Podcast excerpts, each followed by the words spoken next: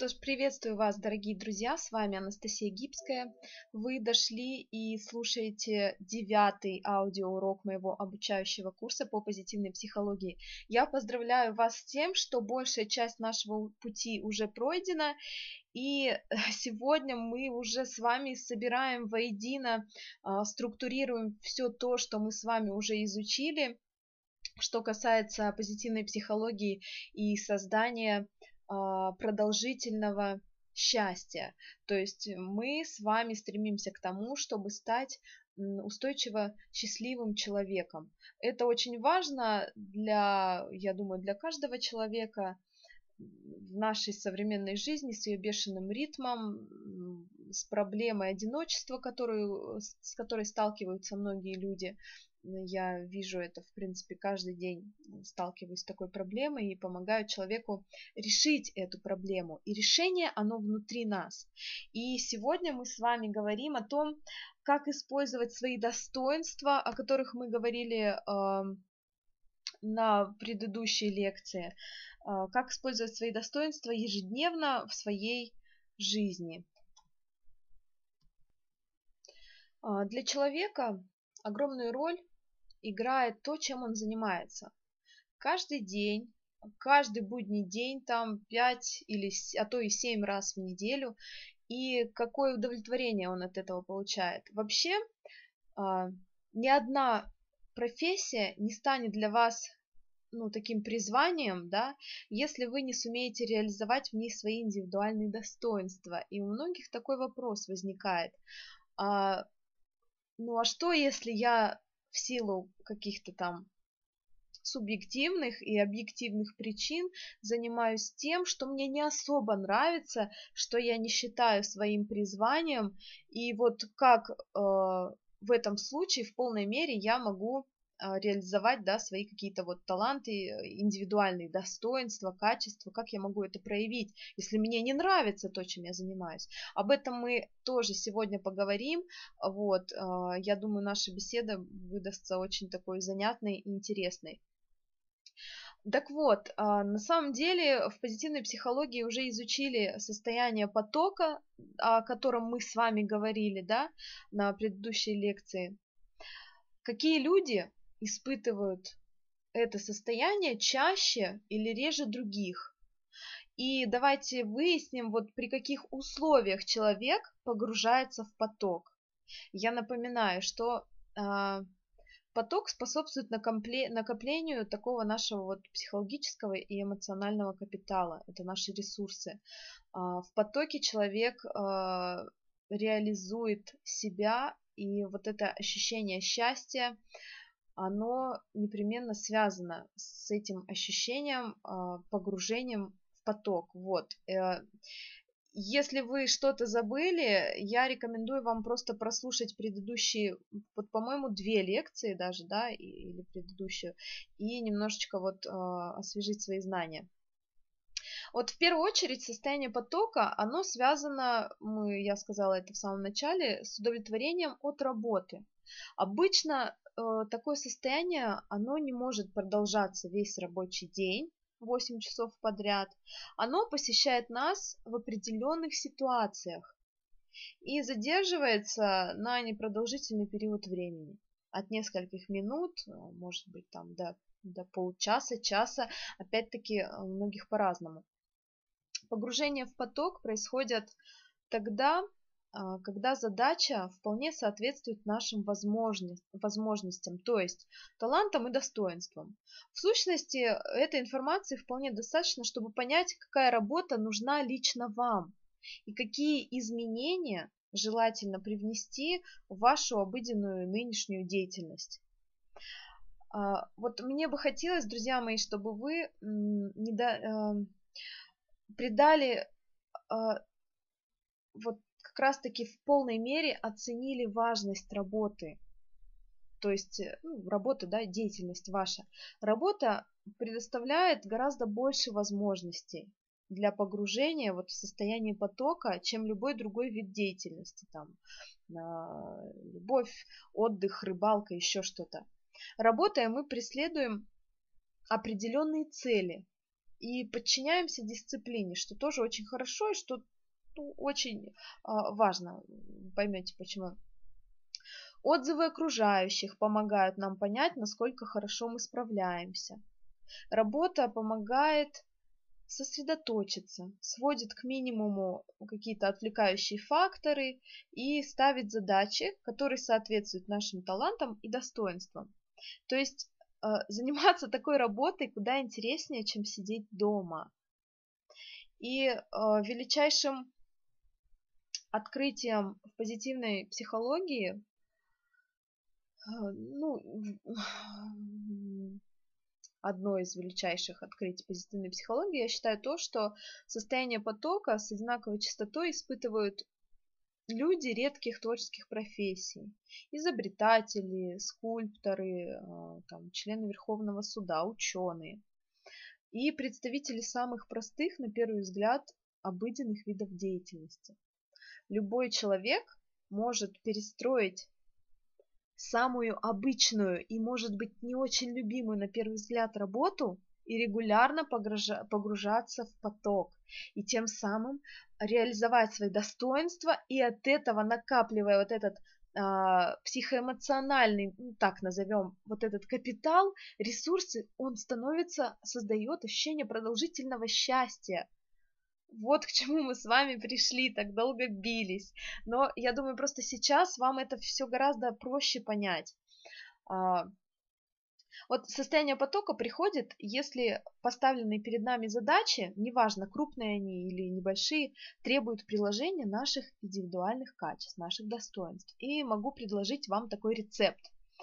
А, возьмите сейчас ручку и бумагу, Можете записать сначала вопросы, потом уединиться, в тихой обстановке подумать и ответить на них. Ну, не вопросы, скажем так, а, по пунктам пройтись, которые я сейчас озвучу. Итак, первый пункт. Определите свои индивидуальные достоинства. Это мы с вами а, делали тест на прошлой лекции вот этот тест, э, я уверена, что вы выполнили, справились с ним успешно. Это было интересно и результативно для вас. Значит, первое, определите свои индивидуальные достоинства. Второе, выберите род деятельности, позволяющий применять их каждый день. Третье, перестройте свою текущую работу так, чтобы использовать эти достоинства как можно чаще. А, если вы работодатель, постарайтесь подбирать сотрудников так, чтобы их ключевые достоинства соответствовали выполняемой работе. Это важно для вас в первую очередь. Вы заинтересованы а, в получении а, хорошего дохода, да? Вы заинтересованы в том, чтобы на вашем предприятии, в организации, в коллективе царил, был благоприятная благоприятная атмосфера, такой э, крепкий, отлаженный корпоративный дух. Поэтому вот здесь это очень важно, соблюдать это условие. Если вы руководитель, позвольте подчиненным перестроить работу в уже существующих рамках так, чтобы они могли применять свои способности, чтобы им было интересно, чтобы они делали это в полную силу. Вот я попыталась доказать, что работа для человека нечто э, много больше, чем труд в обмен на денежки, да, в ответ на соответствующую оплату. И э, мы также поговорим сегодня о том, что любовь нечто большее, чем обмен привязанностями и теплыми чувствами. Романтиков таким откровением, конечно, не удивишь, а вот социологов можно попытаться шокировать. Работа способна приносить духовное удовлетворение куда более ценное, чем любая плата. А когда профессия становится призванием, мы и вовсе вообще проявляем чудеса усердия и творчества. Любовь же по силе духовного воздействия, она превосходит а, и работу, и вообще всякий труд по призванию. И сейчас мне бы хотелось такой рассказать вам а, интересную такую штуку. Называется а, парадокс банкира. Мне кажется, это будет интересно и полезно вам послушать. Вот, поэтому... Допустим, вы банкир и ваш знакомый, э, там, ваша подруга, ваша сестра приходит к вам занять денег. У нее хорошая репутация, серьезные перспективы. Вы, в принципе, охотно соглашаетесь дать долг, дать кредит, да, кредит, скажем так, вы же банкир. Вот. И э, другая знакомая, она тоже приходит к вам за помощью, за кредитом. Но а ей много уже лет, она старый, больной человек, перспективы у нее не особо, ну скажем так, безрадостные, и предыдущий кредит до сих пор у нее не выплачен, и вы ей отказываете. Парадокс заключается в том, что вот сестра ваша, да, которая вполне способна обойтись без этого кредита, она, тем не менее, его получила от вас. А ваша знакомая, которая старая больная, она в то время как она остро нуждалась в деньгах, она остается без помощи.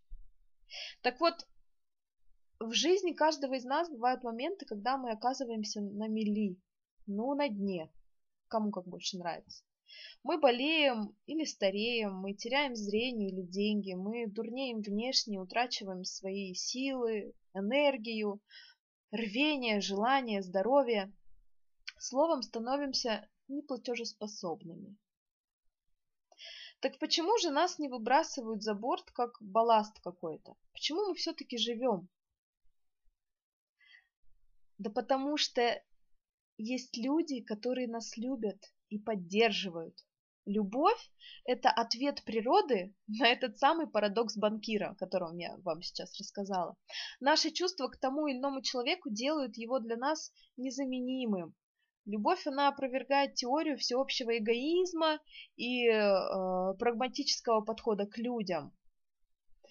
Вот насколько символичны те слова, которые мы произносим, вступая в брак. Отныне и навсегда, и в радости, и в горе, в богатстве, в бедности, в болезни, в здравии, пока смерть не разлучит нас. Да? Ну, примерно так. Брак. Запишите. Брак. Брак – это постоянное партнерство и романтическая любовь. Для краткости назову все это одним словом – супружество.